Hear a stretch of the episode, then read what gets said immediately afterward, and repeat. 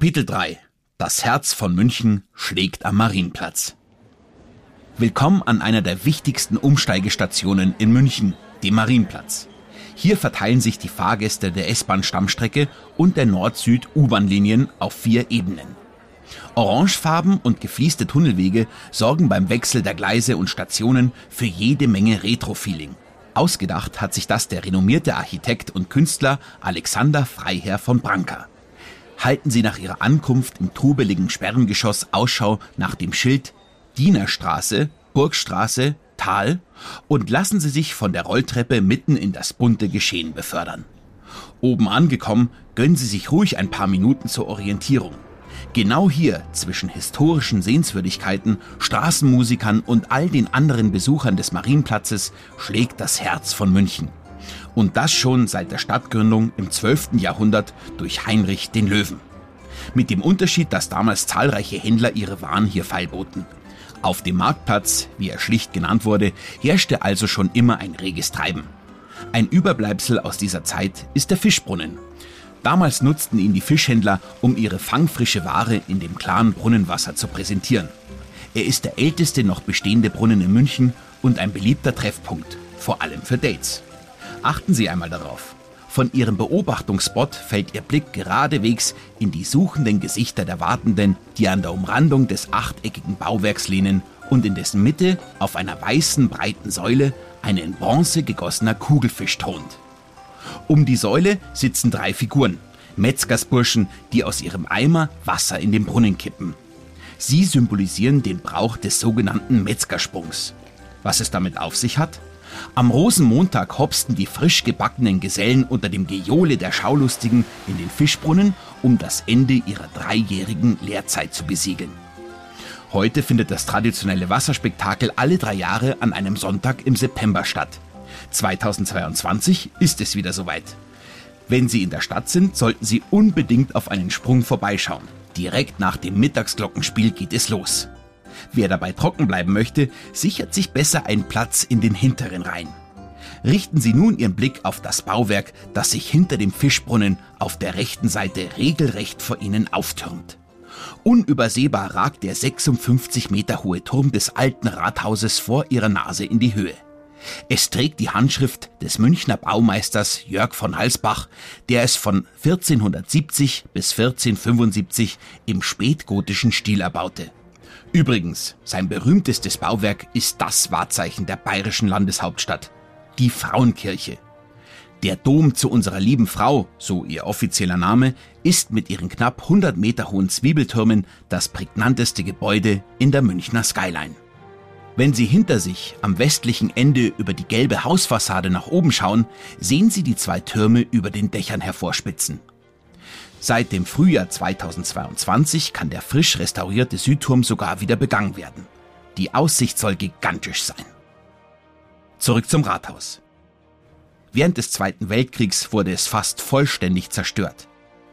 Deshalb handelt es sich bei dem heutigen Gebäude um einen Neubau des Originals aus dem Jahr 1953. Der schlanke weiße Rathausturm wurde einige Jahre später, 1971, wieder rekonstruiert. Die geballte Pracht des neuen Rathauses können Sie zu Ihrer Linken bewundern. Über die Nordseite des Marienplatzes erstreckt sich auf rund 100 Metern seine reich verzierte Fassade im neugotischen Stil. Erbaut wurde es zwischen 1867 und 1905 von dem deutsch-österreichischen Architekt Georg von Hauberisser, weil das alte Rathaus zu klein war. Auch das neue Rathaus drohte durch das rasante Bevölkerungswachstum der Stadt München aus allen Nähten zu platzen. Hauberisser schaffte Abhilfe und baute an, inklusive einem 85 Meter hohen Rathausturm, dessen Spitze das Münchner Kindl ziert. Dieser kann ebenfalls besucht werden. Der Aufzug bringt sie im Handumdrehen nach oben, von wo aus sie eine herrliche Aussicht auf Münchens bekannteste Wahrzeichen genießen können. Die Frauenkirche und den Eudenbäder. Wenn das Wetter mitspielt, ist sogar ein Blick auf die Alpenkette drin. Das Ticket bekommen Sie in der Touristeninformation, die sich im Untergeschoss des neuen Rathauses, schräg hinter dem Rolltreppenaufgang der Bahnstation, an der Sie angekommen sind, befindet. Dort erfahren Sie auch, wo der Eingang zum Aufzug liegt. Der versteckt sich nämlich im Innenhof. Und wenn Sie schon mal hier sind, lohnt es sich nach weiterem Infomaterial über das schöne München Ausschau zu halten und sich von dem Serviceteam beraten zu lassen. Wer genau wissen möchte, welcher Teil des neuen Rathausgebäudes zuerst da war, der orientiert sich an dem Reiterstandbild von Prinzregent Luitpold, das in der Fassade verankert ist. Dort verläuft die Grenze zwischen dem Altbau am Fischbrunnen zum Anbau in Richtung der 14 Meter hohen Mariensäule. Diese markiert übrigens den Nullpunkt der Kilometerzählung von allen Straßen, die ins Umland führen. Sie möchten noch tiefer in die Bauhistorie des Marienplatzes und die Geschichten, die sich dahinter verbergen, eintauchen? Dann bietet sich ein Besuch im Münchner Stadtmuseum am St. Jakobsplatz an. Wo das genau ist, erfahren Sie im vierten Kapitel oder Sie buchen in der Touristeninformation eine Stadtführung. Die unangefochtene Hauptattraktion des Marienplatzes ist jedoch das Glockenspiel. Seit über 100 Jahren zieht es Touristen und Einheimische gleichermaßen in seinen Bann. Täglich um 11 und 12 Uhr sowie von März bis Oktober zusätzlich um 17 Uhr starren unzählige Augenpaare nach oben zu dem Figurenerker des Rathausturms am neuen Rathaus. Lauschen auch sie den Klängen der 43 Glocken, die zusammen etwa sieben Tonnen wiegen und verfolgen dabei die Spielszenen der sich drehenden Figuren. Ganze zehn Minuten dauert das solargetriebene Schauspiel. Tipp, Sichern Sie sich einen der hinteren Plätze. Ihr Nacken wird es Ihnen danken. An kälteren Tagen bietet es sich an, das Glockenspiel vom Fenster aus im gleichnamigen Café, das sich in dem großen gelben Haus direkt gegenüber befindet, bei einem Haferkaffee und einem süßen Stück Kuchen zu genießen. Wer es lieber deftig mag, wählt eines der leckeren Gerichte von der Tageskarte. Bevor Sie Ihre Entdeckertour zum Viktualienmarkt in Richtung Osten fortsetzen, machen Sie kurz vor dem alten Rathaus noch einen Schlenker auf dem Petersplatz. Hier wartet ein weiteres berühmtes Wahrzeichen Münchens darauf, von Ihnen in Augenschein genommen zu werden. Die Kirche St. Peter, besser bekannt als der Eude Bäder.